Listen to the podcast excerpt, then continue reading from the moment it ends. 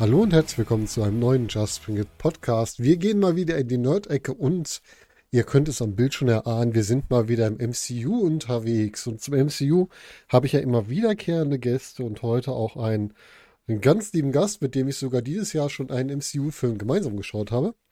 Und zwar ist heute wieder dabei der Miles Morales unserer Erde, der gute Andy Jackson. Hallo Andy. Hallo Volker.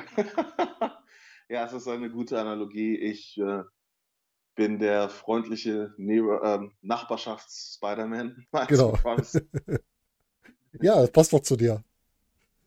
Ein Mensch, der eine gute Gesinnung hat und den Leuten um sich herum auch hilft. Das ist doch eigentlich ideal.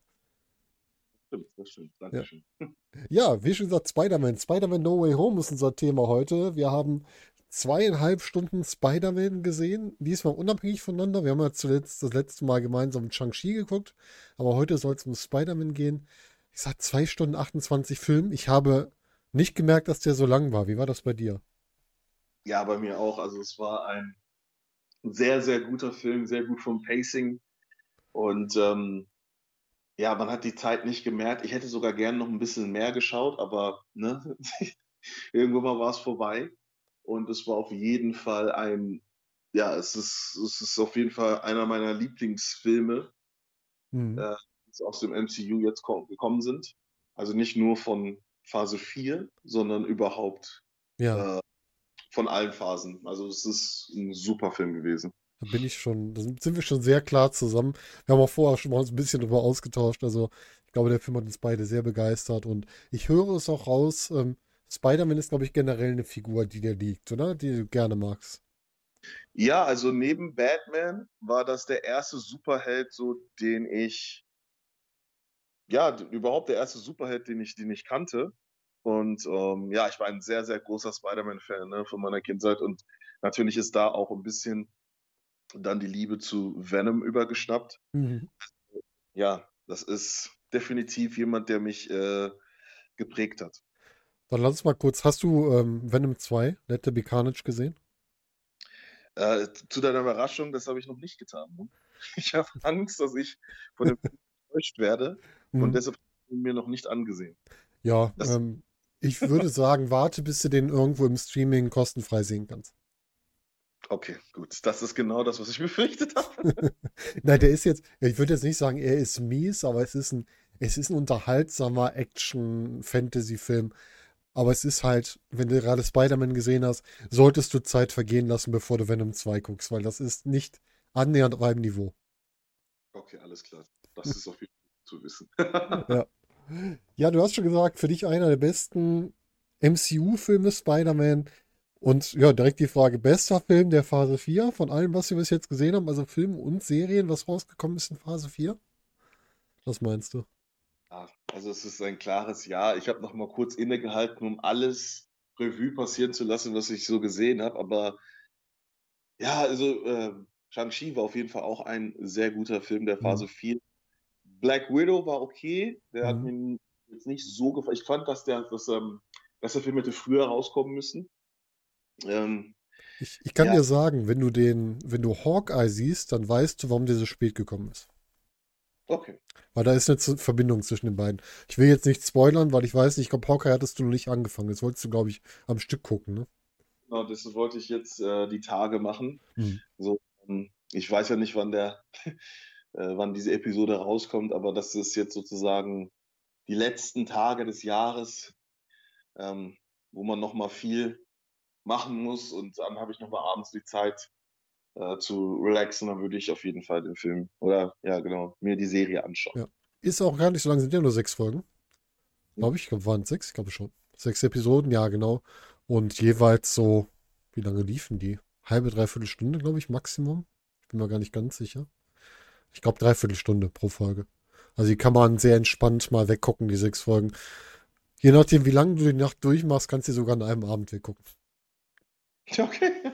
Also ja. ich muss sagen, ich finde Hawkeye, die Figur ist mir über die Serie nochmal viel sympathischer geworden. Und ähm, für mich eine Figur, die, nachdem ich die Serie gesehen habe, im MCU teilweise ein bisschen zu, zu klein verkauft wurde. Also ich mag sie sehr. Hm, okay. Ja, so Hawkeye ist ja auch, naja, so in, in den Comics ist es halt dass Hawkeye, er war sogar mal Anführer der Avengers, also, mhm. aber er ist definitiv jemand, der mir in den Comics nicht gefallen hat, deshalb bin ich sehr gespannt, auf, weil er im Hitzkopf war. Er war halt der Anti-Captain America. Ne? Ah, okay. Und das, das war dann mir so irgendwann mal zu bieder, dass er halt immer ein Rebell war und es keine wirkliche Weiterentwicklung seines Charakters gab. Und dann wurde er wieder interessant durch Kate Bishop, mhm. die, glaube ich, auch Serie mitspielt, genau. aber auf jeden Fall mir das angucken. Und äh, du hast ja wahrscheinlich, hast einen Trailer gesehen zur Serie? Irgendwie den ersten oder sowas? Äh, nein, ich habe wirklich. Noch gar nichts. Also, du wolltest ja ganz sauber reingehen, ohne vorher was zu wissen, ne? Genau, genau. Trailer gucke ich mir wirklich ungern an, weil ich will mhm. wirklich so reingehen. Ich möchte nichts wissen. Ähm, weißt du denn, wer, wer ähm, Kate Bischoff spielt? Hattest du das gehört? Nein, wer spielt Kate Bischoff? Haley Steinfeld. Ich weiß nicht, ob du die kennst. Die ist zum Beispiel, hat die bei, ähm, bei Pitch Perfect beim zweiten Teil mitgespielt. Bumblebee, die weibliche Hauptrolle. Das ist äh, Haley Steinfeld. Die hat Kate Bishop gespielt. Okay. okay. In einer sehr sympathischen Art, muss man sagen. Also wirklich, kommt sehr, sehr sympathisch rüber. Okay. Aber ich glaube, das liegt auch ganz stark an der Schauspielerin, weil die hat eh so eine Art, wo du denkst, die würdest du als kleine Schwester adoptieren, irgendwie so wie sie ist. Die ist irgendwie putzig. Ich weiß auch nicht warum. Ja, okay, das, das, das, das ist auf jeden Fall schon. Das hört sich sehr gut an. Also äh, guter Plug hier für die Hawkeye-Serie. Ja. Ähm, will ich mir definitiv noch angucken. Und ich weiß auch, dass schon einige Leute mich spoilern wollen und hm. ähm, hier wollen und da. Tun. Ja, ich werde ich werde es gucken. Ja. Ähm, man muss natürlich auch sagen, Hawker ist jetzt kein Loki oder kein WandaVision, das muss man auch ganz klar sagen. Aber es ist trotzdem eine unterhaltsame Serie. Besser als Captain America and the Winter Soldier. Ach, Falcon Winter Soldier. Hm. Hat mir besser gefallen, ja, muss ich sagen. Ja, gut, das ist schon mal gut. Ich fand die Serie fand ich bis jetzt. Sie ist nicht schlecht, aber sie ist, äh, sie hat mich am wenigsten so mitgenommen, so im Vergleich zu Loki, wo ich sage, also mhm oder, oder Wonder Vision, war ja beides äh, sehr, sehr interessant. Ich finde auch einfach, dass die in einer Serie Falcon Winter Soldier sind für mich die beiden Figuren, das Zusammenspiel der beiden komplett untergegangen, leider. Aber da haben wir schon drüber gesprochen. Ja, das stimmt. Ja, dann lassen wir uns in Spider-Man einsteigen. Und äh, was ich total gut fand, das haben wir, glaube ich, noch nie im MCU gehabt. Wir haben einen Film, der beginnt direkt da, wo der andere geendet hat. Das heißt, wir fangen wirklich damit an, wo Spider-Man Far From Home geendet hat, nämlich mit der Demaskierung von, ähm, von Peter Parker als Spider-Man durch Mysterio noch, der ja quasi vor seinem Tod noch ein Video aufgezeichnet hat, dass Spider-Man ihn umbringt, der fiese Hund, und den direkt demaskiert hat. Und ja, dieser Start, dass du wirklich mal eine Geschichte hast, die wirklich an dem Punkt, wo die andere geendet hat, fortgesetzt wird, das hat mir richtig gut gefallen. Wie fandest du diesen Einstieg? Ja, ist auf jeden Fall gut, vor allen Dingen für die Leute, die vorher noch äh, den äh, Film geguckt haben. Mhm. Und also den anderen Film, das, weil es gibt ja sehr viele Menschen bei so einer Reihe, die sich dann natürlich ähm, Homecoming und Far From Home angeguckt haben. Und das ist dann, glaube ich, so ein perfekter Einstieg. Oh, ich muss jetzt nicht irgendwie zeitlich so, so weit denken, sondern ich bin direkt mittendrin. Äh, mhm. Was auch noch ein Anreiz ist, wenn das beim nächsten Film passiert, dass man sich immer die Filme vorher anguckt. Ne? Ja, Cheap stimmt. Ich könnte mir auch vorstellen, dass vielleicht, ähm, weil wir hier Doctor Strange auch mit drin haben, dass vielleicht auch der Doctor Strange-Film relativ nah hier dran anschließen könnte. Vielleicht machen die das da auch wieder, Doctor Strange 2. Mal gucken. Das könnte ich mir auch vorstellen, dass man das macht. Aber das werden wir hm. sehen. Das werden wir sehen. Was ich dann sehr spannend fand, ist, dass man wirklich mal gesehen hat, wie in so einer Stadt mit jemandem umgegangen wird, der quasi geoutet wird. Und das ist ja im Grunde ein Outing. Also diesmal das Outing des Superhelden. Man kann ja Outing auch in jedem anderen Bereich haben. Und dann halt, wie der Mensch dann behandelt wird. Ne? Erstmal wird er ja durch den Superhelden zur Sensation, aber es gibt auch genug Leute, die gegen ihn sind. Und es gibt sogar, das, was mir im MCU-Film manchmal fehlt, so eine Aufklärung der Situation so ein bisschen. Ne? Also was mit Mysterio passiert ist. Und es gibt so ein richtiges Verhör von Spider-Man. Das fand ich auch sehr, sehr spannend muss ich sagen. Mhm. Also es ist wirklich sehr viel Interessantes passiert. Aber da kommen wir gleich drauf. Wie findest du den neuen Daily Bugle? Ja, also ich finde, das, das ist eigentlich perfekt, wie die dabei, also in der heutigen Zeit haben die Printmedien natürlich nicht mehr so einen Einfluss wie zu der Zeit, ähm, als Spider-Man an Anfang der 60er Jahre rausgekommen ist. Mhm. Das Daily Bugle ihn so zu präsentieren, wie er ursprünglich war in Spider-Man, würde gar keinen Sinn machen. Und ich fand diese Lösung, ja, das als, als ähm, eine Art TMZ-Verschnitt Ja. zum sehr intelligent und sehr modern. Ja, das sage ich gut. Ja, und J. Jonah Jameson, was soll man zu ihm sagen, ne? Er hätte für mich Ja. sogar noch ein kleines bisschen eine größere Rolle kriegen können, weil ich diese Figur so interessant finde. Aber das hätte vielleicht auch andere dran überstrahlt. Aber ich fand ihn trotzdem gut, wie ihn den dargestellt haben. Ja, ich auch. Ich fand ihn auch absolut toll. Wie fandest du denn dann äh, die Flucht von Spidey, also von Peter und äh, ja, seiner guten MJ aus dem, aus dem Pulk der Menschen? Der hat ja durch die, was war das, durch die U-Bahn-Schächte und sowas, da hat man ja so ein bisschen einmal 3D-Action gehabt, wenn man den Film in 3D gesehen hat. Und dann auch wirklich ein bisschen Spider-Man durch die Städte schwingt bis nach Hause. Wie hat dir das gefallen? Das finde ich auch sehr cool und ähm, das, ja, das ist, das würden auch, glaube ich, gerne viele ähm, Stars machen, wenn die von Paparazzis belagert werden. Hm. Aber ja, ich fand das sehr, sehr äh, cool und also auch schön zu sehen, dass nicht jeder halt mit dem Netz schwingen äh, das so cool findet. Ne? Und sie hat ja auch noch gesagt, du weißt, ich mag das nicht, Peter. Ähm, das ist auch nochmal schön, das bringt so eine Menschlichkeit in das Ganze. Ja. Ne? Auf jeden Ja. Fall. Und total witzig ist, man muss ja auch sagen, hier Respekt natürlich auch an die ganze Kameraarbeit, weil eigentlich ist ja die Schauspielerin von der MJ, die Zendaya, die ist, glaube ich, fast einen Kopf größer als Tom Holland, ne? Also Ja. das, die machen das immer wieder gut, dass das relativ gleich wirkt, weil die wohl recht groß ist, habe ich zuletzt gelesen. Ja, sie ist recht groß, aber ich, und Tom Holland ist auch nicht wirklich groß. Also er ist, ich glaube, durchschnittlich so zwischen 1,70 bis 1,75 oder irgendwas. Hm. Ich denke mir halt so, sie sind ja auch im echten Leben ein Paar.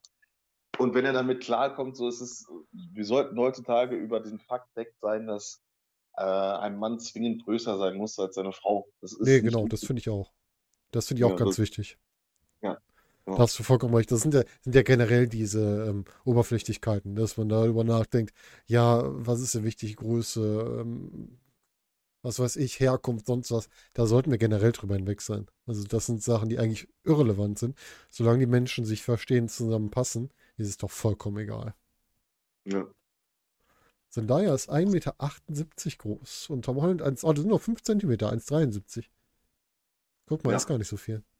Aber ich finde einfach, die schaffen es in Spider-Man, ich weiß nicht, ob es so sein sollte, aber dass er nicht kleiner wirkt. Weil gerade wenn sie halt mit ihm durch die Stadt schwingen, könnte das ja einfach lustig aussehen, wenn sie halt deutlich größer wäre jetzt. Ne?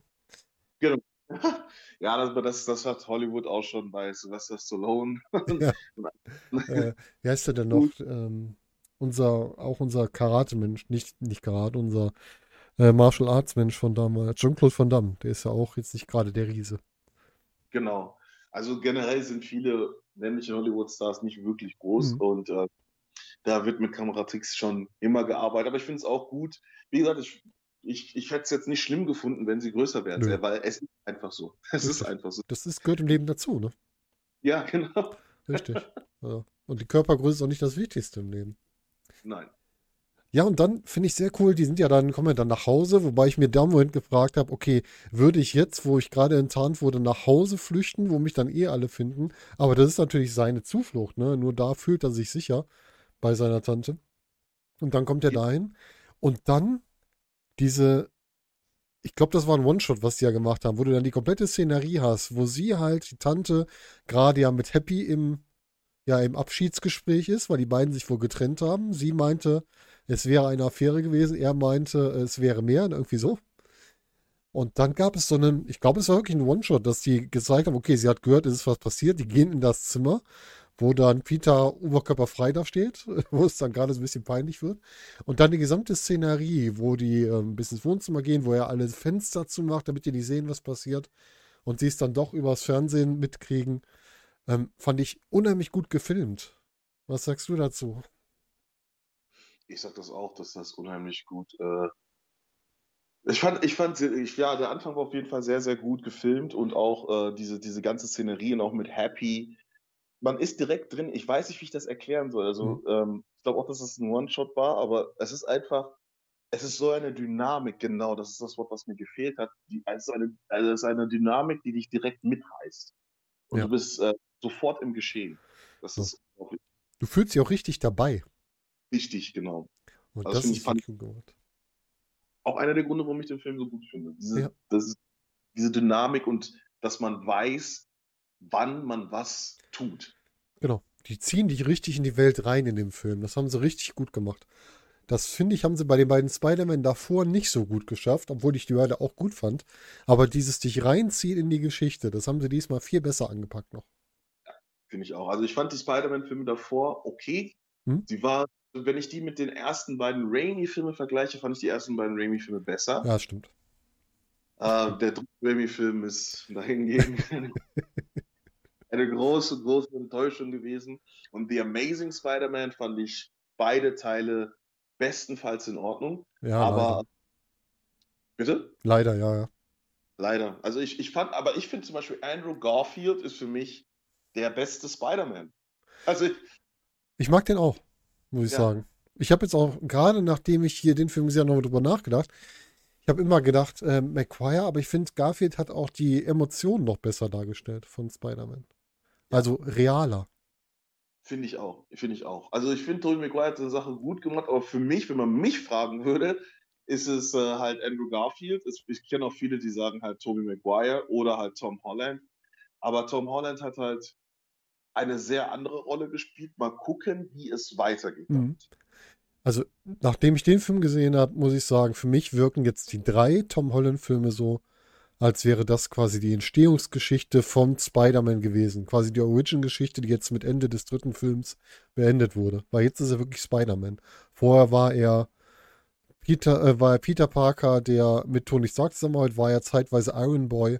Aber jetzt am Ende des dritten Films ist er für mich der richtige Spider-Man. Ja, Und das Ich war eine sehr lange Origin-Geschichte, muss man sagen. ja, aber auch sehr gut gemacht, weil das ist auch das, weil für mich war das nie der Spider-Man, den ich aus den Comics kannte, was Mhm. nicht schlimm ist, weil ich bin eh der Meinung, man, solange die Geschichte gut ist, muss sie sich nicht zu sehr im Original festhalten, weil das Mhm. Original ist auch vor gut äh, 60 Jahren entstanden und da hat sich vieles geändert und Stimmt. es muss gleich sein. Ne? Ähm, aber ich fand, es hat mir immer was gefehlt, aber jetzt bin ich so gespannt auf die nächsten Filme, weil jetzt geht für mich Spider-Man los. Es ist die Origin Story ist erzählt. Äh, Er ist aus, er ist jetzt unmündig, er ist aus der Mündigkeit rausgekommen. Mhm. Und das ist ähm, ja sehr, sehr interessant. Also ich fand aber gut, dass es mit drei Filmen, weil bei Spider-Man kann man das ein bisschen mehr hinauszögern. Ja, und man hat es halt zum tolle, tollen Ende geführt, diese Trilogie. Das muss man schon sagen. Und es wird ja auch schon, wurde ja schon gemunkelt, dass schon quasi der nächste Film in den ersten Produktionsschritten ist. Das hat ja Kevin Feige in dem Gespräch schon bestätigt, dass man mit Sony wieder gute Absprachen getroffen hat. Das heißt, es wird weitergehen. Und der erste Film ist quasi schon in den Vorstufen der Produktion. Ja. Und das, Das ist ist- schon mal cool. Ja, auf jeden Fall. Ja, dann kriegen wir die erste personelle Überraschung. Wir haben ja die ganze Geschichte, wo halt Peter halt gezeigt wird, okay, er ist hier der Schuldige und er kriegt einen Rechtsbeistand. Ja, Andy, wen haben wir denn als Rechtsbeistand gekriegt und wie war das für dich, das zu sehen? Also ich war ja im Kino, wie du auch auch. Ja. Äh, Und ja, als dieser Mann in die Szene kam, gab es direkt äh, ein Jubel. Also es wurde direkt gezeigt, so, ja, wir sind glücklich, dass Matt Murdock alias Daredevil alias Charlie Cox in diesem Film ist. Also das war auf jeden Fall die erste große Überraschung. Und er wurde auch gut eingeführt, hat zwar nur eine kleine Rolle, aber das ist ja vollkommen okay.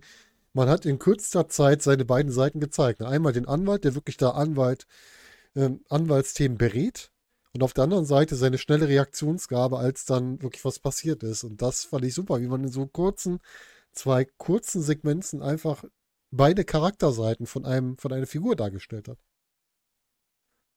Und das muss man Ja. erstmal schaffen, ne? Und muss, ja, das muss man schaffen. Und vor allem ist es ja auch so, dass das Lust auf mehr macht. Ja. Ich bin sehr gespannt, wie der Daredevil des MCUs sein wird. Ich habe gehört, dass sein Gegenspieler auch schon irgendwie im MCU sein sollte, aber ich, da bin ich auch gespannt, wie der gezeigt worden ist. Aber das ist schon mal, weil äh, die Daredevil-Figur kann eine sehr, sehr wichtige sein. Ich fand auch die Netflix-Serien Hm. sehr stark. Ja. Also, das war Das, da hast du recht. Ich mochte auch, also Daredevil fand ich wirklich gut. Ich mochte Jessica Jones sehr gerne. Ähm, Luke Cage und Iron Fist haben mir nicht so viel gegeben, muss ich ganz ehrlich sagen. Ja, bei mir ist es, kann man das auch genauso äh, wiedergeben. Also ich war von Luke Cage enttäuscht. Ich fand Luke Cage recht langatmig. Mhm. Und Iron Fist, die unsterbliche Iron Fist, oh mein Gott, also da hat man wirklich einen Charakter äh, absolut verhunzt. Ja. Und ja, muss ich mir nicht nochmal angucken. Aber der, der wird, glaube ich, werde ich mir nach meinem Hawkeye-Run vielleicht nochmal gönnen. Ja, die muss ich auch nochmal gucken, muss ich ganz ehrlich sagen. Ich weiß gar nicht, ist die jetzt, ist die mittlerweile, hat Disney die eingekauft oder sind die noch bei Netflix? Ich weiß das gar nicht mehr so genau. Ich habe noch die bei Netflix letztens gesehen. Ah, okay. Dann kann ich die auch nochmal gucken. Ja. Ja, es wurde auch zuletzt im Interview wieder bekannt gegeben, dass die Netflix-Serien auch mehr Einfluss jetzt auch ins MCU kriegen werden. Das heißt, dass wohl Figuren auch wieder im MCU auftauchen werden. Habe ich jetzt auch in einem kurzen Interview irgendwo gelesen. Und das wäre ja auch schön, wenn so wirklich beliebte Figuren wieder rüberkommen. Es gab ja auch so Sachen wie den, ähm, wie den Ghost Rider, der auch sehr beliebt war, wohl, ne? wenn ich mich nicht irre. Ja, der Ghost Rider hat aber, glaube ich, in der Serie Agents of Shield mitgespielt, aber die habe ich überhaupt nicht geguckt. Die hat mich Ähm. nicht abgeholt, die Serie, muss ich ganz ehrlich sagen. Ich auch nicht. Aber da war er wohl präsent. Hm. Punisher auch, also Punisher Oh, finde ich, da, also da haben sie den Schauspieler gefunden. Also Mhm. was er in der Serie gezeigt hat, ähm, das war, das ist der Punisher. So wie er sein sollte. Mhm. Und da würde ich mich auch drüber freuen, wenn er mit dabei ist. Stimmt, ja. Ja, und ähm, bei, bei, bei Charlie Cox alias Daredevil, glaube ich, ja, er, er hat jetzt in Einstellung, auch wie er das da, dort beraten hat und alles, so das hat auch perfekt in die Welt des Spider-Mans gepasst. Und wenn du Charlie Cox hast, wenn du Daredevil hast, dann musst du eigentlich den Bösewicht, seinen Bösewicht zurückbringen, weil der ja auch mit Spider-Man zu tun hatte. Ne? Also wenn du dann wirklich den Kingpin irgendwann zurückbringst, dann gibt es für mich da auch aus der Serie raus nur eine Besetzung. Es kann Ja. nur, jetzt muss ich wieder auf den Namen kommen, wie heißt der? William D'Onofrio, glaube ich? Vincent D'Onofrio. Vincent D'Onofrio. Ah, siehst du, falscher Vorname. Ja, aber das ist halt, äh, ich kenne ihn auch von Criminal Minds oder Criminal Intent. Hm. Und da, da kann es mir, und auch bei Full Metal Jacket hat dieser Schauspieler Oh, oh, schon lange her. Und der war der äh, Bösewicht im ersten Teil von Jurassic World. Für die, die die Serien jetzt nicht kennen. Ja. Da hat er auch Genau. mitgewirkt. Ja, Charlie Cox Ja, haben wir jetzt da. Großartig. Ich freue mich Mhm. schon drauf. ich auch. Und dann kommt das, was lange Zeit an den ersten Spider-Man-Filmen kritisiert wurde, dass Peter Parker in seiner Spider-Man-Welt keine Konsequenzen spürt und auch die Außen um ihn herum nicht so viel Konsequenzen spüren. Die Konsequenzen kriegen wir hier mit der Bratpfanne aufgebraten, denn wir haben nämlich hier wirklich jetzt die Konsequenz für die Freunde von ihm, also MJ und Ned, die bewerben sich ja alle drei für die Uni, also sie wollen eigentlich alle ans MIT, haben aber auch ein paar andere Unis und werden überall abgelehnt und auch mit der Begründung wegen den Vorfällen mit Spider-Man. Und das ist der Grund, warum Peter überhaupt auf die Idee kommt, sich an Doctor Strange zu wenden. Das heißt, nicht wie man es in den Trailern gedacht hat, ihm ist es einfach unangenehm, er will das wieder loswerden, sondern diesmal macht er es wirklich, weil er für seine Freunde ein besseres Leben möchte. Es geht nicht mehr nur um ihn. Und das fand ich auch unheimlich gut erzählt. Ja, ich fand das unheimlich gut erzählt, aber ich fand das wiederum, ich fand das wiederum sehr egoistisch. Jetzt Ja? wirst du sagen, warum? Ja, Ja. erklär's mir. MJ hat gesagt, dann ist es halt so. Sie wäre damit okay gewesen. Auch Mhm. Ned hätte, wäre damit okay gewesen. Peter wollte, weil er ja solche einflussreichen und mächtigen Freunde hat, etwas tun, was wiederum diese, sich ihn von dieser Konsequenz entfernt. Ja, gut, das Ich fand- wieder, ja. Jetzt ist mir gerade ein Licht. So, ich fand, das wird am Ende so rund erzählt. Er muss lernen, dass seine Taten äh, Konsequenzen haben, weil er wollte wieder den einfachen Weg nehmen mit einem Zauber, weil das hat ja auch sogar Dr. Strange kritisiert. Mhm. Hast du die Uni? Nein, habe ich nicht. er wollte den einfachsten Weg, den fantastischsten Weg nehmen, ohne äh, vorher über die Konsequenzen nachzudenken. Ja, richtig, da hast du recht, da hast du vollkommen recht. Aber das fand ich sogar, es wirkt im Trailer noch mehr so, weil da wirkt es ja so, dass er einfach nur, ähm, damit er wieder seine Ruhe hat, zu Dr. Strange geht. Und ich finde, in dem Film hat man zumindest so ein bisschen mehr erklärt, okay, er will halt anderen was Gutes tun. Und das ist ja sein Fehler, ein bisschen durch den ganzen Film durch. Immer Ja. diese Gedanke, ich will für andere was tun, was natürlich indirekt für ihn auch ist. Aber ähm, dass er halt immer diesen Gedanken hat, ja, aber ich muss da jetzt was verbessern, was eigentlich gar nicht notwendig ist. Ja. Ja. Ja, und dann geht der große Zauber schief, weil natürlich Peter Parker nicht aufhört zu reden und Strange so ein bisschen aus der Fasson bringt. Und ja, dann kommt genau das, was du gesagt hast, diese Sequenz, wo der ihn fragt, hast du denn mal bei der Uni angerufen? Und ihn dann rausschmeißt, weil ihn Nase voll hat von Peter. Und ihn dann auch sagt, so, du brauchst mich nicht mehr duzen, für die bin ich, für dich bin ich jetzt wieder Dr. Strange. Oder Mr. Strange. so lustig. Ja. Also da muss ich auch ganz ehrlich sagen, ich, ich kann Peter Parker nicht verstehen. Der Mann spricht einen Zauber aus, du störst ihn permanent mit Mhm. irgendwelchen. Und das ist das ja. Peter Parker ist neurotisch. Das fand ich zum Beispiel sehr gut dargestellt, Mhm. weil er ist jemand, der äh, so neurotisch ist und in seinem Kopf lebt.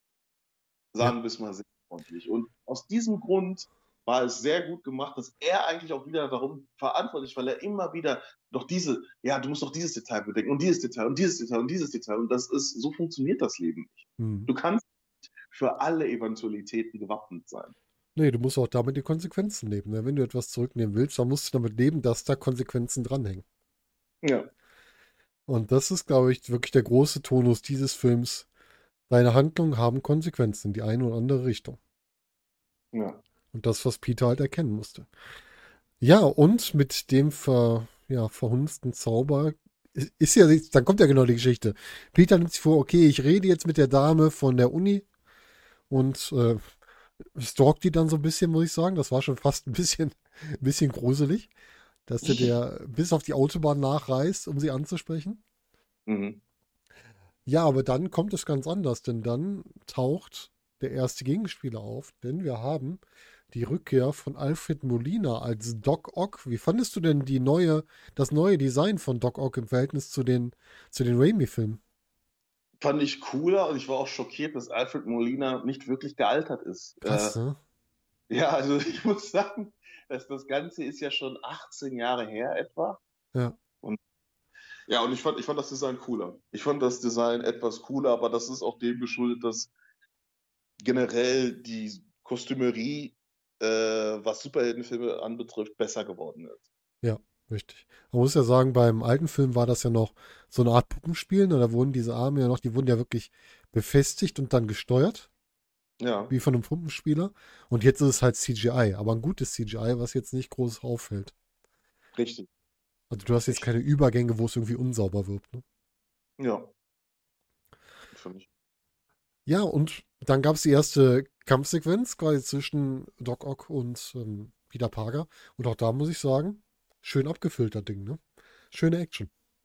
Sehr gute Action. Also ähm, ich, ich fand die Action sehr stark gemacht. Ich fand auch, ähm, dass er dann letztendlich über dieses Stark Tech da verfügen konnte wegen der Nano. Das fand ich alles sehr, sehr smart gemacht. Mhm. Und es war der Kameraführung her, das war jetzt nicht überhastet, du hast alles immer klar und deutlich gesehen. Ich will, also je mehr wir über diesen Film reden, desto mehr möchte ich ihn nochmal sehen, weil die Szenen wirklich mit die besten waren. Es war keine überhastete Kameraführung, man hat alles sehen können. Sachen, die gezeigt worden sind, haben Sinn gemacht.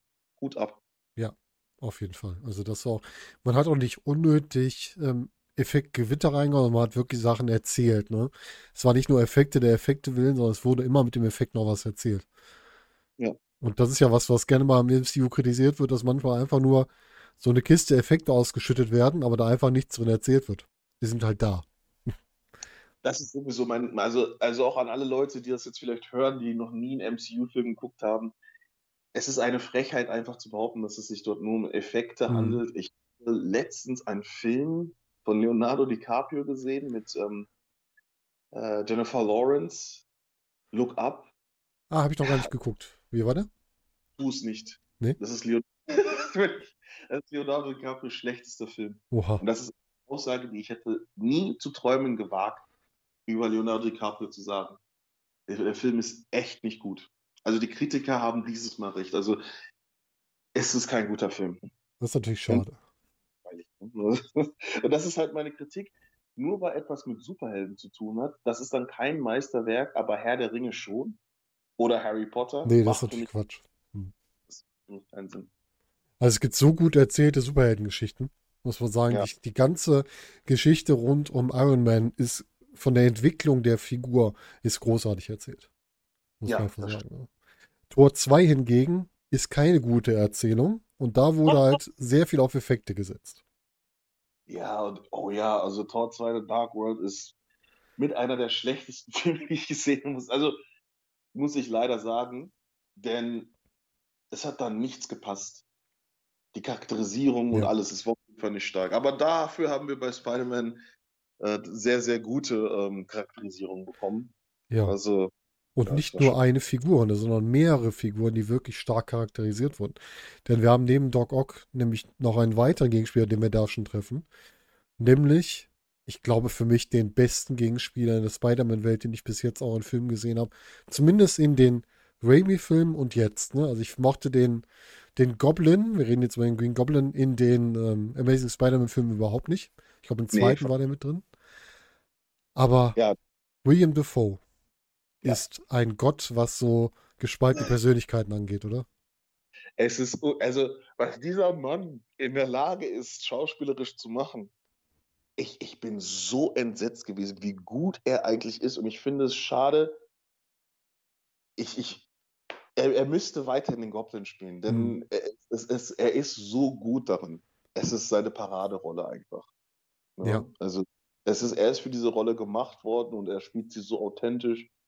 Er war auch der Grund, warum der erste Spider-Man-Film stark war. Mhm.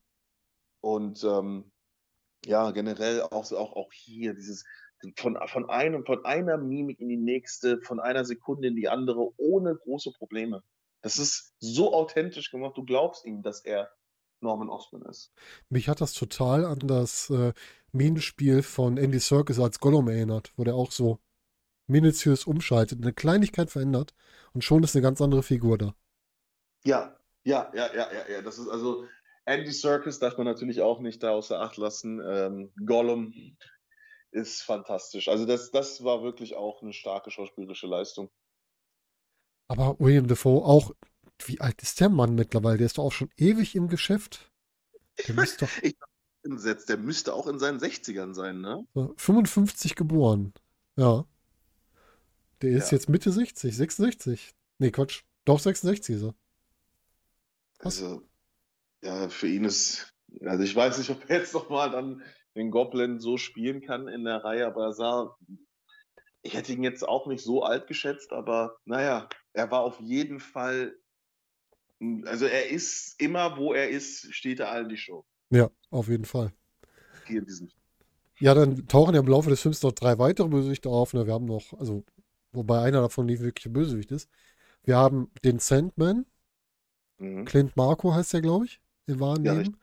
Der ja eigentlich am Ende von Spider-Man 3, also den aus der Raimi-Reihe Spider-Man 3, ja eigentlich kein Böser ist. Ne? Der will ja nur zu seiner Tochter zurück. Der ist also Ja. nicht so richtig böse. Ist er hier ja auch nicht anfangs.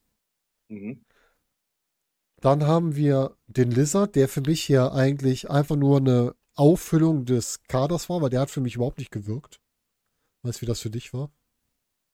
Ja, ich fand es schade, dass Dr. Kurt Connors, muss man, ja, also er ist da nur wirklich zur Auffüllung des Kaders da. Also die Tiefe dieses Charakters wird nicht weder im Amazing Spider-Man-Film klar, noch hier, was schade ist. Aber es ist halt was, wie es ist.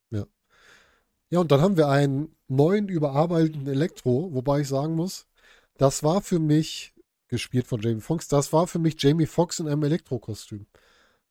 Aber ich fand es besser als, ähm, Besser als den Nerd-Elektro. ja, also, also, also ich, das war schrecklich, was ich Ja. da bei Spider-Man 2 gesehen habe. Das stimmt. äh, bezüglich dieses Nerd-Elektros. Ja, er war in, ja, er war wirklich der coole Typ, ne? JB Fox halt im Elektro-Kostüm. Aber das haben sie erklärt, fand ich, Mhm. weil er sich halt nun mal mächtiger als je zuvor gefühlt hat. Ja. Ich muss sagen, Jamie Foxx ist ja auch eine coole Sau, muss man ja sagen. Der wirkt halt auch, ne? Auch in der Rolle. Ja, fand ich auch. Also er war auch, äh, also es, es war so, dass ich mir sogar dachte, er würde auch nochmal es verdienen, irgendwo äh, nochmal eine Chance zu bekommen, diese Rolle richtig rüberzubringen, des Elektro. Weil mhm. er in den Comics ja auch anders war als ähm, diese Nerd-Version, die dort dargestellt worden ist. Ne? Ja. Und ich finde auch, der hat die Rolle gut gespielt. Es war halt nur so komplett anders. Ne? Der war jetzt überhaupt nicht mehr so, wie man ihn aus den alten Filmen kannte, aber das war da wirklich eine gute Verbesserung. Ja. Muss man einfach sagen. Ja. Ja, denn die werden alle eingefangen, ne, von, von Spider-Man unter auf, nach Aufgabe von äh, Doctor Strange. Und dann ist halt die Frage. Dr. Strange sagt, die müssen zurück in ihre Zeit, weil sie sonst unserem Universum schaden und auch dem gesamten Multiversum. Spider-Man zwischenzeitlich rausgekriegt, die sterben aber alle irgendwie. Wobei man sagen muss, es sterben ja gar nicht alle. Richtig. In den alten Geschichten. aber. aber okay. Nochmal bitte, das habe ich gar nicht verstanden. Sandman stirbt nicht. Äh, genau. Und äh, das fand ich so auch als Erklärung dann ein bisschen dünn. Ja, richtig, genau. Genau, das ist auch der Einzige, der sagt, ich will nur zu meiner Tochter. Mir ist das alles hier vollkommen egal, was hier passiert. Ähm, und ja, dann ist der Konflikt, ne? Peter sagt, ich will die Leute aber nicht sterben lassen. Ich will sie heilen. Und Strange sagt, die müssen zurück. Die haben ihre Welt, die haben dort ihr Leben. Und wenn sie da in der Konsequenz sterben, dann ist das nun mal die Geschichte oder das, was ihren passieren soll. Und da kommt es ja. dann zum keinen Konflikt zwischen den beiden. Ne? Ja, der übrigens sehr, sehr gut da. Also wirklich eine, das ist einer der besten Filme, ähm, die ich wie ich so gesehen habe. So. Also das, äh, Entschuldigung, nicht also Film-Fight-Sequenzen, mhm. die ich gesehen habe. Spider-Man gegen Doctor Strange ist ein Kampf, den ich nie gewollt habe, aber als ich ihn sah, war ich sehr entzückt. Ja. Das war fantastisch. Was ich auch dazu sagen muss, habe ich noch gar nicht erwähnt. Ich finde die Darstellung von dem Spinnensinn richtig gut. Ja. Das habe ich vorher, habe ich gar nicht daran gedacht, dass man es so darstellen könnte, aber so ein bisschen dieses, dass er dann quasi so kurz in seine eigene Welt geht, einfach merkt, da ist irgendwas und dem danach geht. Das fand ich sehr gut dargestellt. Das war ja auch bei dem Kampf zwischendurch.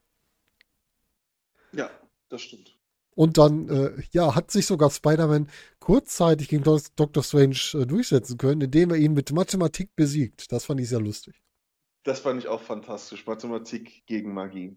Ja. Ähm, Mathematik ist verständlich. Ich habe auch immer gesagt, Mathematik, wenn man einfach die Sachen wirken lässt, die man vor sich äh, aufgetischt bekommt, ist Mathematik sehr logisch und sehr verständlich. Aber mhm. wenn man versucht, zu tief in die Materie reinzugehen, dann wird man Mathematik nicht verstehen. Ja, das stimmt. Das habe ich in meinem Abitur gemerkt, als ich dann zu tief reingehen musste, dann war ich auch draußen aus dem Spiel.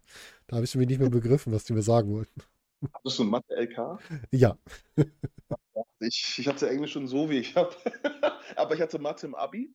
Mhm. Äh, ja, ich war froh, aber dass ich keine LK gewählt habe, weil ich mir auch dachte, so tief wollte ich nicht reingehen. Ja. Ich habe mein Abitur auf einem Berufskolleg gemacht. Ich hatte Mathe und Elektrotechnik als LKs. Oh. Ja. Genauso kam es mir auch vor, als ich dann in den Abi-Prüfungen war. Ich hatte es am Ende alles geschafft, aber boah, äh, in der Abi, in dem, äh, ja, wirklich Abi-Prüfung war, das war, boah, Heidewitzka. Hat mich ganz schön fertig gemacht. ich kann es mir vorstellen. Also Elektrotechnik hatte ich erst in der Uni. Mhm. Äh, grauenhaft, grauenhaftes Fach. Grauenhaftes Fach. ja, meins war es auch nicht. Ja, Aber gut. Das, Weiß man vorher nicht so richtig, ne? Was man da einer so erwartet. Aber gut. Ja, aber Peter kann alles mit Mathe lösen, kann sich hier befreien und geht dann daran, die, ähm, ja, die Bösewicht zu, zu heilen. Er schafft es auch bei bei äh, Doc Ock. Das heißt, dem setzt er einen reparierten Chip ein. Wobei ich sagen muss, ich habe mich gefragt, warum, warum hat Happy die Tony Stark Superkiste, die so ein bisschen was hat vom, vom Koffer von ähm, Fantastische Tierwesen, wo alles so in einer Box steckt. Warum hat er sowas zu Hause stehen? Habe ich das verpasst ja. im Film? Ich habe es auch irgendwie verpasst. Kann durchaus möglich sein, dass es einfach nur hinzugefügt ist. Und dann, ich hatte mir einfach nur als Brücke gedacht, ja, er hat bestimmt ein Souvenir von seinem äh, ehemals besten Freund, weil Tony Stark und er waren ja schon ja. ziemlich eng befreundet. Das stimmt. Ja gut, auf jeden Fall hat er die äh, Wir können alles Kiste bei sich stehen und damit wird dann das vorbereitet. Die bereiten halt im Grunde für jeden, also mit zusammen mit, ähm, nicht dem Green Goblin, sondern zusammen mit, wie heißt der, Norman Osborn, bereitet er quasi die Lösung vor, um den anderen zu helfen. Ja, und dann mhm. passiert der Verrat, denn dann switcht Norman wieder zum Goblin. Ja. Und der vermobbt den Peter aber mal vom Feinsten. Heidewitzka. Also das war auch das wiederum. Ich sag ja, der Film ist, ähm, was Kampfszenen und so betrifft, wieder sehr, sehr gut gemacht. Ne? Also dieser Verrat und alles und, und die, die, die Motivation der einzelnen Figuren. Hm. Elektro auch nicht so wirklich seine Kraft abgeben. Ne? Also, ja, richtig. Der fühlt sich da, gefällt das zu gut. Ne? Ja, das ist, aber wenn ich das elektromagnetische Feld beherrschen würde, würde ich mich auch sehr schwer tun, diese Macht abzugeben. Mhm. ähm, ich würde sie zwar nicht so einsetzen wie er, aber jedem, es ist, es ist schon was anderes. Also man kann nicht sagen, dass große Macht nicht große Verantwortung bringt oder einen auch nicht korrumpiert. Ja, das, richtig. Das, und das ist ja auch bei The Green Goblin dasselbe. Mhm. Äh, Goblin-Persönlichkeit ist ja einfach nur äh, die unterdrückte Persönlichkeit von Norman Osborn, hat dieses Wahnsinnige und ja. die will auch gehen. Ja, deshalb war das dann vorbei und ja, Peter, also Spider wurde, Spider-Man wurde unheimlich äh, doll verprügelt und ja, ähm, und ich fand auch, weil er wieder Gott spielen wollte, mhm. Doctor Strange, meiner Meinung nach bin ich auf Doctor, der Seite von Doctor Strange. Ja. Greif nicht in der Stimme Menschen ein. Du weißt, du kannst nicht immer alles äh, so, wie du es haben möchtest, haben. Und er hat auch leider dann die Quittung erhalten. Ne? Ja, und zwar die schlimmste Konsequenz, die er kriegen kann. Wir haben erstmal hier auch gelernt, dass dieser Peter Parker keinen, keinen Onkel braucht, denn seine Tante ist quasi die Hauptbegleitfigur, seine Hauptvater-Mutter-Figur, wie auch man es sehen will. Und die Konsequenz ist, dass sie bei dem Zusammentreffen mit den Goblin verstirbt und ihm dann das bekannte Zitat sagt, mit großer Kraft kommt große Verantwortung. Ne? Mhm. Aber diese Konsequenz, boah, und gerade auch diese Schauspielerin, die so klasse war in der Rolle, da ist es auch schade, die quasi aus der Rolle zu verlieren. Also Marissa Tomei hat mir unheimlich gut gefallen als Tante May, weil ich zuerst gedacht habe, die ist mir eigentlich ein bisschen zu jung, aber dann immer mehr, was ich von ihr gesehen habe, hat sie mir richtig gut gefallen. Dito. Also, da kann ich nur zustimmen. Schade, dass das so geendet ist, aber ich fand, ja, es wurde endlich mal, das, beim, das ist mir auch manchmal bei beim MCU-Filmen so abhanden gekommen, so die, die, ähm, die Messlatte ist hochgesetzt worden und er hat sich verpokert. Er hat sich einfach verpokert und es muss eine Konsequenz folgen. Und es kann nicht immer sein, dass alles dann wieder gut ist und er dann irgendwie einen Weg findet. Nein, er hat gemerkt, okay, wenn ich das mache, kann ich auch die Menschen, die wirklich mir am nächsten stehen, verlieren. Das mhm. ist, ich muss, und er, er, kann nicht immer die richtigen Entscheidungen treffen, klar, aber manchmal muss er Entscheidungen treffen, die sinnvoller sind. Und ja, es ist so schade und Marissa Tomei ist generell eine sehr gute Schauspielerin. Sie war jung, aber ich fand, dass sie der Rolle sehr viel geben. Auch ihr Tod war sehr, sehr ähm, weil im Grunde sehr, sehr ergreifend, weil sie auch im Grunde auch ihm sagte, so, es ist nicht seine Schuld, weil mhm. sie hat ihm ja geholfen, sie wollte ja nicht gehen. Er hat mhm. ja genau. gesagt, bleib weg, aber sie wollte es nicht und ah, es ist, es ist tragisch, was Entscheidungen manchmal in unserem Leben verursachen. Ja. Und ich finde auch, sie ist sehr real gestorben. Klingt zwar jetzt ein bisschen doof, aber es war so ein nachvollziehbarer Tod, ne? dass man halt wirklich sieht, wie jemand stirbt. Das hat, glaube ich, jeder schon mal erlebt oder vielleicht auch nicht, aber das ist halt wirklich so die Situation. Du siehst den Menschen an, du kannst es erstmal gar nicht realisieren, dass die Person jetzt tot ist. Und das hat sie auch sehr gut verkauft. Muss ich jetzt persönlich sagen. Finde ich auch. Kann ich nur zustimmen. Ja, dann verschwindet Peter erstmal und wir haben da in dem Bereich, dass Ned und MJ Peter suchen. Wie fandest du es denn, dass Ned jetzt die Zauberutensilien von Doctor Strange so schnell benutzen kann? Hm, ja, also mal schauen, wohin das führt. Also ich weiß, ich fand das, ich fand es okay. Er hat halt das magische Talent dann anscheinend. Hm. Manches Mal habe ich mir, also da habe ich mir gedacht, das ist ein bisschen komisch. Ich bin da im Zwiespalt gewesen, aber ich dachte mir auch so, die müssen die Story vorantreiben. Und das hat einfach dazu gepasst. Ja, das stimmt. Das ist so ein bisschen als, als Story-Treiber war das schon in Ordnung. Ähm, ich war ein bisschen verwundert, dass man das einfach so einführt. Gut, man hat ihm jetzt auch eine wichtigere Position damit gegeben. Ich glaube, Ned ist in den Comics irgendwann mal zum Goblin geworden. Kann das sein? Habe ich das richtig im Kopf? Die ja, Ned, die Figur Ned Leeds, aber die hat eigentlich nichts gemein mit der Figur des MCUs. Ah, okay. Ja, ist Hobgoblin. Also Hobgoblins Geheimidentität war eh lange Zeit ein Rätsel. Er war einer davon und er hat sich dann als Attrappe erstellt und es ist, es ist ähm, konfus. Das Thema Hobgoblin ist konfus. Okay. Ich würde jetzt den Podcast sprengen, sonst müsste ich komplett in die 80er zurückgehen bis jetzt, was alles da für Entwicklung gab. Aber ja, mal gucken, vielleicht gehen sie auch diesen Weg, weil hm. das MCU schreibt seine eigene Geschichte. Ich glaube, wir müssen irgendwann mal detailliert auf Figuren aus dem MCU eingehen, dass wir da auch mal drüber sprechen. Weil da gibt es so ja. viel Vielfalt drin. Das ja. wäre, glaube ich, mal gut. Ne? Ja. Die beiden suchen nach Peter Parker und sie finden Peter Parker in zweifacher Ausfertigung, aber nicht den, den sie haben wollen. Einmal finden sie Peter Parker in einer dunklen Gasse, der dann zu ihnen kommt, auch im Spider-Man-Kostüm. Und den zweiten Peter Parker, den finden sie in seiner Normalform, ohne Kostüm. Denn zuerst kommt Andrew Garfield und dann Tobey Maguire zu ihnen. Ja. Und da ist das Kino gebombt. Ne? Als Andrew Garfield kam, aber als Tobey Maguire kam, das war also, glaube ich, äh, dass der, der lauteste Jubelschrei im wahrsten Sinne des Wortes äh, des Abends. Also, Tobey Maguire und also ich fand auch, als die, wie, sie, wie Andrew Garfield beweisen musste, dass er Spider-Man war, ist schon sehr lustig. Und mhm. ja, Maguire, jetzt äh, sieht man ihn in seiner Dad-Version, aber ich fand das schon sehr interessant, wie der auch von ihm kam. Ja. Und auch die charakterlichen Unterschiede zwischen Andrew Garfield und äh, Tobey Maguire sind. Ja, man merkt auch den Altersunterschied, ne? In dem Charakter. Ja. Mhm. ja. Tobey Maguire ist, das klingt jetzt total doof, aber wie erwachsen dieser Spider-Man geworden ist. Ne? Das ist ja der Film, der am weitest zurück, du hast eben schon gesagt, 18 Jahre. Aber wie auch der, du hast gesagt, die Dad-Version, ne? der ist so erwachsen, so bodenständig in der Rolle. So gut. Ja, ja, ich fand auch, also also ich fand, alle drei Spider-Man haben in diesem Film abgeliefert. Also, ja. das, also es ist, ist super. Ist super. Total. Und dann kam es ja zu der Szene, wo sie halt äh, Peter, also den Peter Parker ihrer Welt suchen und ihn dann finden und dann es zu einem total guten Charaktermoment zwischen den drei Spider-Man kam, wo die nämlich über die Verluste sprechen. Wo er halt sagt, er hat gerade seine Tante verloren und die beiden können das gar nicht nachvollziehen und die darüber sprechen. Also wo Garfield darüber spricht, dass er seine, quasi seine MJ, was er da, ich glaube Gwen Stacy war es bei ihm, ne, die er nicht retten konnte. Und Tommy mhm. McGuire darüber spricht, wie er seinen Onkel verloren hat durch seinen eigenen Fehler. Und allein diesen Charaktermoment, den fand ich auch wieder klasse. Fand ich auch klasse und auch, dass Andrew Garfield auch äh, dann erzählt hat, wie es dann weiterging als Spider-Man, weil Tobey Maguire, der Fehler hat ihn ja zu dem gemacht, was er ist, mhm. aber im positiven Sinne.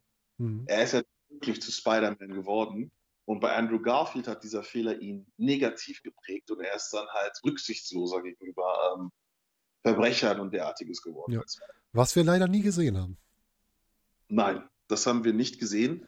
Ähm, das ist auch, das ist, das ist das, was ich halt schade finde, dass die Amazing Spider-Man, dass das so geendet ist, wie es geendet ist, weil es Andrew Garfield hatte als Peter Parker und Spider-Man unheimlich viel Potenzial. Ja. Leider, leider, leider ist es nicht so gekommen. Ja. Und es sollte ja auch eine Trilogie werden eigentlich, ne? Ja. Ja, schade.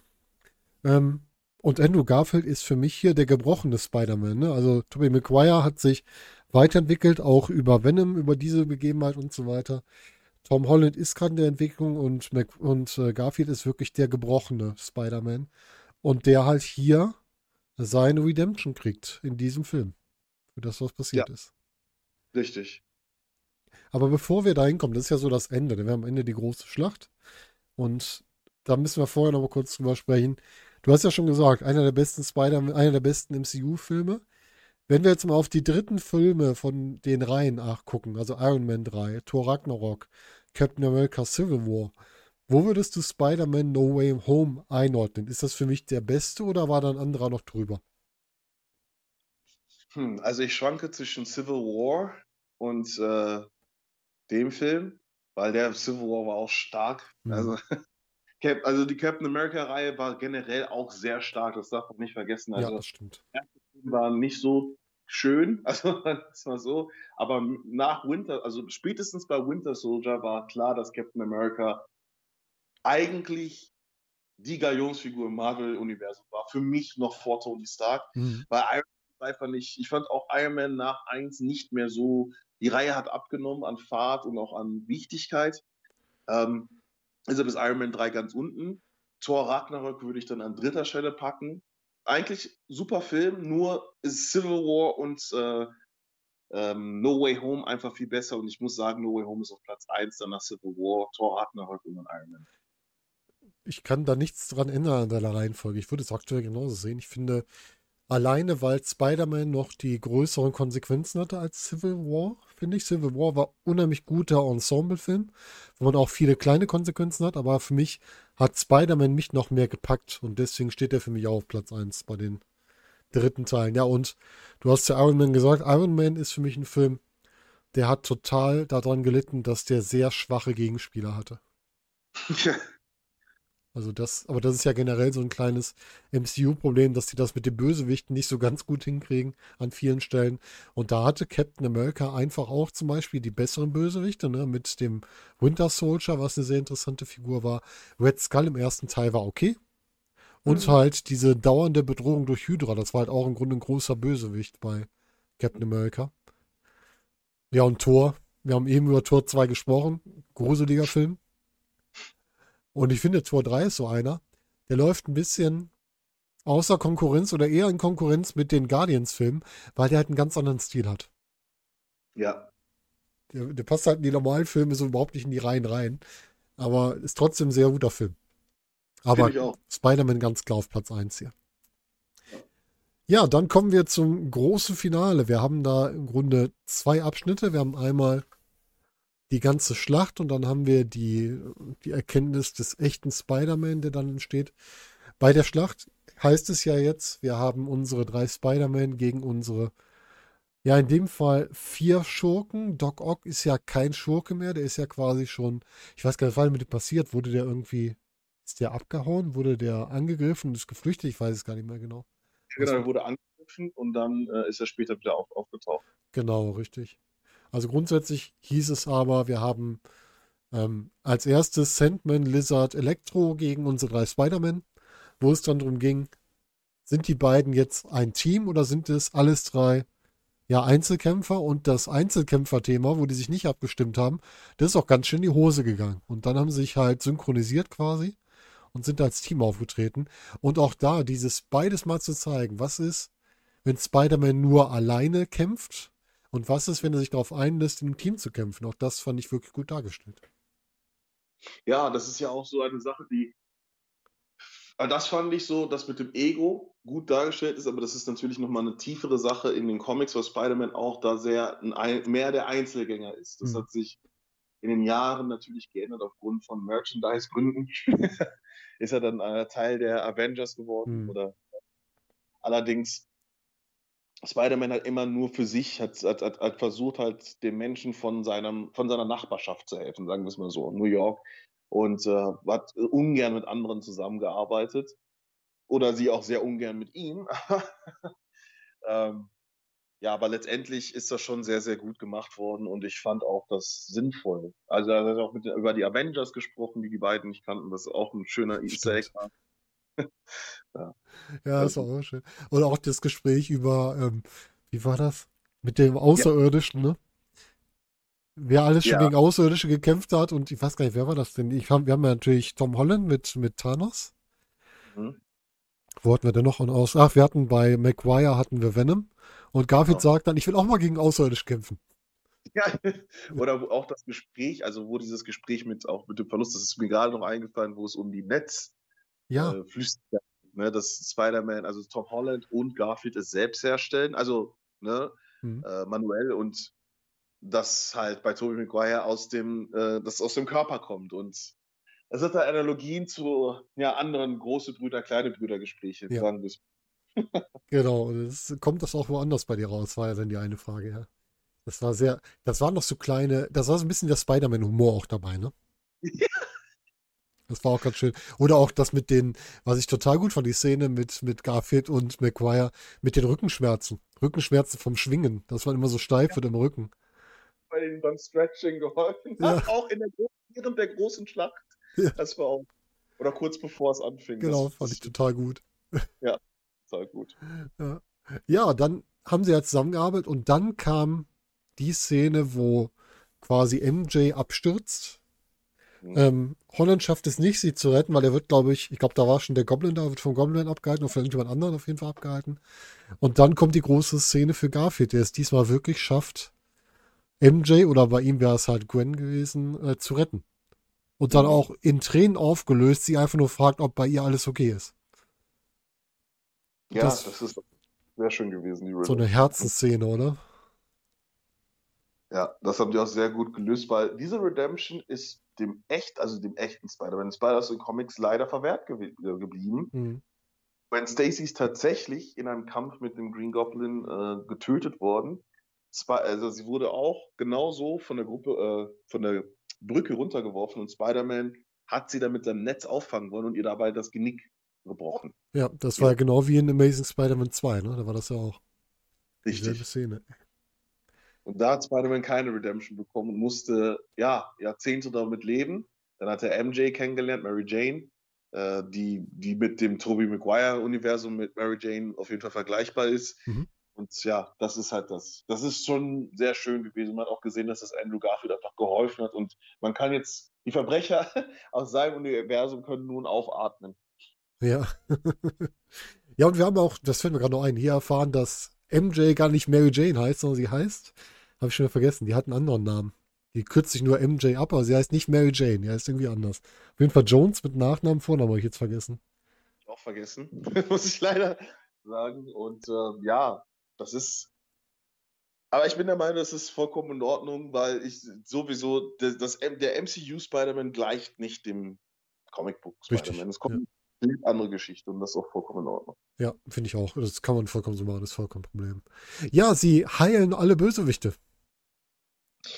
Ja, das muss ja auch eigentlich e- enorme Konsequenzen mit sich bringen. Mhm.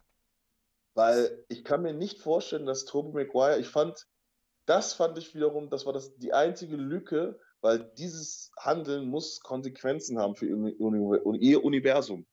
Und ähm, ja, mal gucken. Vielleicht wird das ja in, in anderen Filmen gelöst. Ja, da bin ich auch gespannt, was draus macht, weil eigentlich, wie du schon sagst, die kommen ja in ihre Zeit zurück und es kann ja jetzt nicht die gleichen Konsequenzen geben. Ja. Das heißt, da muss ja irgendwas passieren. Ja. Ja, und dann kommt die große Auseinandersetzung zwischen Tom Holland Spider-Man und dem Green Goblin, wo Holland ihn quasi umbringen will und wo Tobey Maguire ihn stoppt und mir einfach zeigt, Wut ist hier keine Lösung. Spider-Man ist nicht derjenige, der hier seine Wut an anderen auslässt, weil das haben sowohl er als auch Andrew Garfield, so wie es erzählt wurde, ja gemacht und beide gemerkt, dass es nicht hilft. Und er hält halt hier Holland davon ab, das gleichen, gleichen Fehler zu begehen. Und da kam eine Szene, wo ich ein bisschen Sorge hatte, dass man wieder diese typische Ich rette dich und sterbe dafür Trope aus vielen Filmen aufgreift. Doch, ich auch. Da, wo Tobi, ja, aber das, das haben sie gut gelöst. Das Ja. fand ich doch, dass sie es nicht gemacht haben, fand ich dann doch gut. Ja, da wurde ja Tobi halt quasi verletzt vom, vom Goblin, aber er ist halt am Ende, ist er auch aufrecht noch, hat er den Film verlassen, also er stirbt nicht in dem Film, das finde ich auch ganz gut. Ja, und dann kommt der große, der große Knall. Wir sehen Doctor Strange und wir sehen, dass die quasi der Himmel aufreißt und sämtliche Figuren aus anderen Dimensionen auftauchen. Hast du irgendwelche Silhouetten erkannt bei diesen Gestalten, die da gezeigt wurden?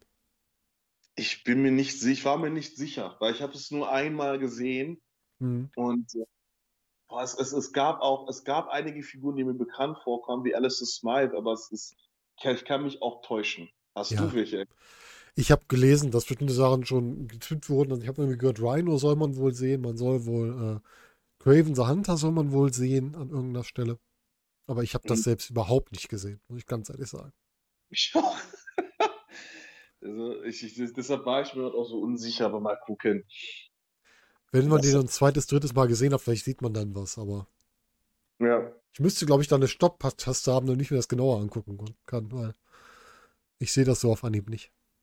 Ich auch nicht, ich auch nicht. Also ich bin auch immer wieder erstaunt, wie die Menschen das alles so schnell sehen können, wenn man ins Kino geht. Ja.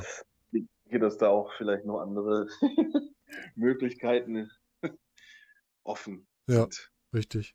Ja, und dann kommt das ultimative Opfer, denn Strange sagt, er kann sie nicht mehr aufhalten und ja, Garfield, äh, nicht Garfield, Holland, ich muss immer den Namen von Schauspielern nennen, weil die heißen halt alle Spider-Man, alle Peter Parker, sagt dann, am Anfang war ja der Gedanke, die sollen vergessen, dass er Spider-Man ist, aber da sagt er, die sollen vergessen, wer Peter Parker ist, damit sie halt nicht dahin kommen und ihn da suchen. Und damit vergessen aber auch alle anderen, wer der ist. Das heißt, sowohl MJ als auch Ned als auch Strange selber, die wissen danach alle nicht mehr, wer Peter Parker ist. Und das macht Strange auch. Damit schließen sich quasi die Dimensionsrisse. Ja, und Peter steht alleine da. Wie fandest du jetzt diesen Wandel, dass er jetzt sagt, jetzt bringe ich das ultimative Opfer für alle anderen? Ja, er hat gelernt. Das ist das, was ich mir dachte, so dass er äh, äh, umgangssprachlich wie die Jugendlichen hier sagen, er hat gelernt. Ja? Also für mich war es die logische Konsequenz. Er Ja. kann nochmal, er muss lernen, dass dieses Heldentum, was er äh, als sein Leben auserwählt hat, das bringt Opfer mit sich. Er kann es nicht immer so haben, wie er will. Und dass er dieses Mal diese ultimative Konsequenz genutzt hat, schien drastisch zu sein, aber war die logische Konsequenz von all dem, was wir gesehen haben. Alles andere wäre fragwürdig wieder. Ja, alles andere hätte den Film am Ende doch wieder schlechter dargestellt, als er war. Ne? Ja. Ja, und dann erfahren wir aus meiner Sicht das erste Mal den echten Spider-Man. Er hat sich eigentlich überlegt, er will, also in der Abschiedsszene mit MJ sagt er ja, ich werde dich finden, ich werde dir erzählen, wer ich bin, was passiert ist. Und das will er dann auch machen, geht dahin und merkt aber, MJ und Ned sind eigentlich gerade sehr glücklich mit ihrem Leben, sind in einer guten Lebenssituation, können beide auf die Uni gehen. Und dann entscheidet er sich dagegen, den beiden zu offenbaren, wer, wer er ist. Und das war halt wieder die Konsequenz für ihn. Ne? Er sagt jetzt, es geht jetzt nicht mehr nur um mich. Ich bin jetzt nicht so egoistisch und sage, damit bei mir wieder alles klar ist, erzähle ich den beiden jetzt alles, sondern ich lasse den beiden ihr Leben. Fandest du das gut, dass er so gehandelt hat? Oder hast du dir da gedacht, ach, wäre ja schön gewesen, wenn die sich wieder quasi wieder vereint hätten? Ich fand es gut, weil ich mir auch gedacht habe, dass dieses, dass diese Geschichte erzählt ist. Also mit MJ und mit Ned, die müssen nicht zwingend in den nächsten Film auftreten. Hm. Weil jetzt er sozusagen in die Mündigkeit, also er muss jetzt selber lernen, klarzukommen als Spider-Man. Natürlich ist es schade, aber er hätte deren Leben wieder nachhaltig zerstört. Hätte er ihnen jetzt offenbart, dass er, dass sie sich kennen und dass er, das, dass er Zauber äh, gesprochen hat, dass er diese Kräfte hat, hätte er sie wieder aus ihrem Leben gerissen Hm. und äh, ihre Verantwortung, ihr Leben so zu führen, wie sie es führen sollten, wäre dann vorbei gewesen. Und das ist halt, das ist Ja. gut. Das ist nicht gut. Im Grunde hat er hier nochmal bewiesen, dass er die Konsequenz auch aus seinem Opfer davor verstanden hat. Ja. Ne? Dass er gelernt hat aus all dem, was passiert ist. Ja. Ja, er besucht das Grab seiner Tante, trifft da auf Happy und sagt dann auch, ja, woher kanntest du sie denn? Kam man die Frage auf, ne? Meint er über Spider-Man. Und genauso auch andersrum. Auch da offenbart er sich nicht.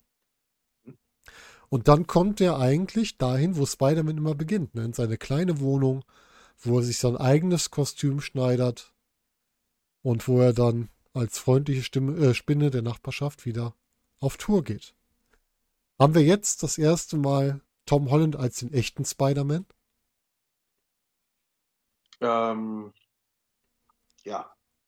Da habe ich zum ersten Mal mir gedacht, so auch als er da mit dem Kostüm äh, vorbeigeschwungen ist, da habe ich mir gedacht, so, okay, ich möchte den nächsten Film sehen, weil jetzt, glaube ich, geht's, gehen wir in den eigentlichen Spider-Man-Mythos hinein und weg Mhm. von. Also es ist nicht, dass es schlimm war, also Nein. nur also eine alternativen Erzählweise. Es war ein anderer Weg, ne, dahin. Ja, Und der wurde Richtig. auch gut erzählt, so ist es ja nicht. Richtig, richtig. Aber jetzt gehen wir endlich, jetzt sehen wir auch, ich, ich möchte auch nicht zwingen, dass er direkt wieder Teil der Avengers wird, sondern man sollte gucken, dass man dem Spider-Man-Mythos äh, treu wird. Und ja, mal sehen, was jetzt in der nächsten Zeit passiert. Aber gleichzeitig finde ich auch, Spider-Man ist die wichtigste Figur äh, des Marvel-Universums. Mhm. Und man, ich fand, dazu, man hat die Rechte nicht. Ich fand, äh, in diese Rolle ist dann Iron Man gerückt, was, wer die Comics kennt, sehr fragwürdig ist, aber man, hatte halt ähm, Robert Downey Jr., Hm. Und konnte er hat einfach mit seinem Charisma das Ganze getragen. Ja, das stimmt. Und jetzt bin ich halt gespannt, wer als nächster in diese Rolle treten kann, weil viele sind weg und ähm, ich glaube auch, dass der Black Panther, glaube ich, in diese Rolle getreten wäre, Mhm. wäre ähm, verstorben und sie weigern sich ja, ihn neu zu besetzen. Deshalb ist Tom Holland da Zuge. Oder wie siehst du das? Ja, das kann durchaus sein. Also Black Panther im zweiten Teil soll ja, es wird ja, ich habe es jetzt nicht genau gelesen, aber es hieß ja eine Zeit lang, dass quasi Shuri, also seine Schwester, die Rolle des Black Panther übernimmt. Aber die ist dann halt nicht in der Position, wie es jetzt ein Chadwick Boseman der Rolle war. Das muss man einfach sagen. Ja, und Spider-Man ist halt hier größer geworden, mehr zu einem zu einem Avenger geworden, als er vielleicht geworden wäre, wenn die Situation anders gewesen wäre. Muss man einfach so sagen. Und Tom Holland hat es halt auch, auch gut gemacht, muss man sagen. Also der Schauspieler, den ich vorher überhaupt nicht auf dem Schirm hatte, hat für mich hier echt eine gute Sache abgeliefert als Spider-Man. Ja, das stimmt. Hast du die ähm, Mid-Credit, Post-Credit-Szene gesehen? Ja. Ich wusste nicht, ob du vorher rausgegangen bist, damit du nicht gespoilert wirst. Deswegen Nein, wollte ich dich. Die Szenen schaue ich mir immer an. Also okay. ich habe vor allen Dingen auch erwartet, dass wir mehr über Big Bad erfahren. Das ist der Weg der Phase 4. Hm. Das ist leider nicht passiert. Nee, so gar nicht, ne?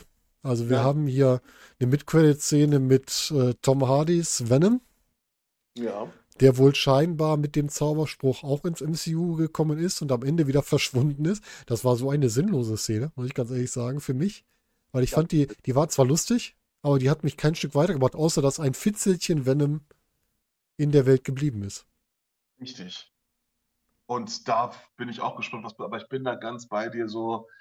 Gut, dann ist Tom Hardy doch nicht dabei, aber dann äh, bin ich mal gespannt, was sie machen. Also, äh, Tom Hardy ist eigentlich ein ganz guter Eddie Brock Venom, aber natürlich kann man es noch besser machen. Das will ich auch, weil ich finde, der Eddie Brock, wenn ich an den Eddie Brock natürlich an den Comics vorbeidenke, ist allein schon körperlich Tom Hardy nicht mit dem vergleichbar. Und das hat auch nochmal ähm, einiges hinzugebracht, weil Spider-Man ist halt sozusagen eine Hausspinne, eine gewöhnliche Hausspinne oder eine Spinne, die man im Garten finden Mhm. kann. Aber Venom ist die Tarantel Ja. oder die schwarze Witwe. Größer, breiter und gefährlicher. Und das, da bin ich gespannt, wie das jetzt gemacht wird. Ob es gemacht wird, das wissen wir nicht. Also Spider-Man 4, da bin ich schon sehr gespannt drauf. Man könnte natürlich jetzt damit die wirklich die Saat gelegt haben für den vierten Spider-Man, dass man entweder wirklich einen neuen Venom einführt oder die Geschichte aus dem Raimi Spider-Man 3 nochmal aufgreift, diese Korrumpierung durch den Venom-Symbionten. Aber das glaube ich eigentlich weniger. Nachdem Spider-Man gerade den Weg gegangen ist, dass er aus vielen Fehlern rausgekommen ist, glaube ich eher, wenn dann es wirklich jetzt zu Venom kommen wird, dann wird das ein neuer Gegenspieler. Das wird nicht er selber sein. Glaube ich Ja. zumindest. Diese Geschichte muss nicht nochmal erzählt werden, weil ich, das wird, das ist so eine Dark Phoenix-Sache langsam. Ja, Man muss es lassen. Es ist, es ist, funktioniert heute nicht so. Es ist, es ist ja auch so, dass die Beweggründe für Venom sehr, sehr over the top sind. So, es würde aus heutiger Erzählstruktursicht keinen Sinn machen, jemanden zu Venom werden zu lassen, nur weil er Spider-Man hasst, weil er seinen Job durch Spider-Man verloren hat. Das ist die Motivation von Venom gewesen früher und ich denke, das ist zu dünn für Ja. heute. das stimmt. Das ist. Deshalb muss man da was anderes machen. Und ich fand es bei Raimi ganz, also da hat man ja auch diese Geschichte aufgegriffen und schon da war es lächerlich. Hm. Äh, mehr, mehr als, äh, okay, Spider-Man ähm, 3 ist, glaube ich, 2006 oder 2007 rausgekommen. Jetzt mehr als 15, 14 Jahre später sollte man definitiv eine andere Geschichte finden. Ja, auf jeden Fall. Ja, und dann zweite Post-Credit-Scene. Doctor Strange 2. Wir haben den ersten Trailer gesehen. Wir haben sehr, sehr viel gesehen, finde ich schon mal. Ja. So viele Andeutungen. Man hat, was ich ganz gut fand, am Anfang des Trailers hört man Dialoge aus Spider-Man No Way Home. Das heißt, man hat da wohl vielleicht wirklich den direkten Anknüpfungspunkt, dass Mhm. man das wieder aufnimmt.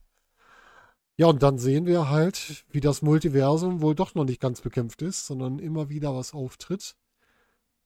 Und was sehen wir alles? Wir sehen die Rückkehr von Mordu, sehen wir. Wir sehen den ersten Auftritt von Scarlet Witch von Wanda, Wanda Maximoff. Wir sehen den scheinbar bösen Richtig. Doctor Strange, ne? Aus What If? Ja, aus What? Aus What If. Also, Krass. das ist natürlich, dann sehr, sehr, sehr, also ich, ich bin mal gespannt, in welcher Rolle er sein wird, ob er da als sein Gegenspiel, eigentlich dürfte er es nicht sein, mhm. weil selbst dieser Doctor Strange ja geläutert wurde in der What-If-Serie von Uato, dem Wächter. Richtig. Aber ja, es ist sehr, sehr spannend. Also ich finde, dass dieser Trailer nichts ausgesagt hat. Das ist ja. ein Trailer, das, ist, das finde ich super, der irreführend ist und der nichts ausgesagt hat. Ich bin sehr gespannt, wie der Film wird. Ich freue mich sehr auf Benedict Cumberbatch in einer Doppelrolle. Ich auch. Ich traue dem das total zu. Ja, also ich bin auch, in, auch bei No Way Home war er wieder. Also die Doctor Strange, also Doctor Strange war eigentlich nie so wirklich jemand, den ich verfolgt habe, aber ich finde, wie Benedict Cumberbatch ihn präsentiert, das ist echt sehr, sehr, sehr spannend. Ja. Und ähm, sehr gut. Also ich kenne bei ihm auch keinen Film, wo ich sage, dass er eine schlechte Rolle dort gespielt hat. Oder seine Rolle hat. Der macht Filme auch besser, wenn er dabei ist. Ja, finde ich auch. Finde ich auch. Ja, und das war Spider-Man No Way Home. Jetzt letzte Frage an dich. Bester Film im MCU? Oh, ich habe gerade, als ich gerade wieder Civil War gesehen habe und mich an Winter Soldier erinnert habe, zu schwierig zu sagen. Ja. Endgame darf man auch nicht außer, obwohl ich Endgame, Infinity War fand ich sogar etwas besser als Endgame. Ja. Deshalb weiß ich nicht genau, wie ich das werten soll. Also. Ist er in den Top 3? Absolut. Das ja. ja. Ich will nicht, be also Bestes immer hart, aber Top 3 ist, ist Spider-Man No Way Home auf jeden Fall dabei, weil es einfach eine grandiose Geschichte war, die erzählt worden ist und sie wurde stringent erzählt, sie wurde mit Überraschungen, sehr viel Emotionalität. Man konnte sich so gut hineinversetzen in alle Figuren, die dort dargestellt worden sind. Hut ab. Das muss man erstmal machen bei so vielen Schauspielern. Ja, auf jeden Fall. Also von uns eine ganz klare Empfehlung an euch. Wenn ihr könnt und wollt, guckt ihn euch im Kino an. Spider-Man No Way Home lohnt sich auf jeden Fall. Und falls ihr noch ein bisschen warten möchtet, dann wartet auf Disney Plus, da werdet ihr ihn dann sehen. Und bei Disney Plus könnt ihr ab Mitte Januar auch Eternals sehen. Die kommen jetzt auch schon. Am 12. glaube ich. Oh. Ja, ich, ich werde ihn mir dann angucken. ja, ich auch. Ich bin auch gespannt drauf, wie er dann ist. Ich muss ihn dann auch noch gucken. Schauen wir mal, was es da wartet. Ja, Andy, dann würde ich sagen, vielen Dank, dass du wieder dabei warst. Hat wieder Spaß gemacht, mit dir über das, äh, die große Welt des MCU zu sprechen. Ja, ich danke dir auch, Volker. Und war auch äh, mir eine Ehre, hier dabei zu sein und immer wieder gern. Ja, und wir hören uns zunächst wieder und allen, die zugehört haben, euch noch einen schönen Morgen, Tag, Abend oder Nacht, je nachdem, wenn ihr das Ganze hört. Und bis demnächst. Macht's gut. Bis dahin.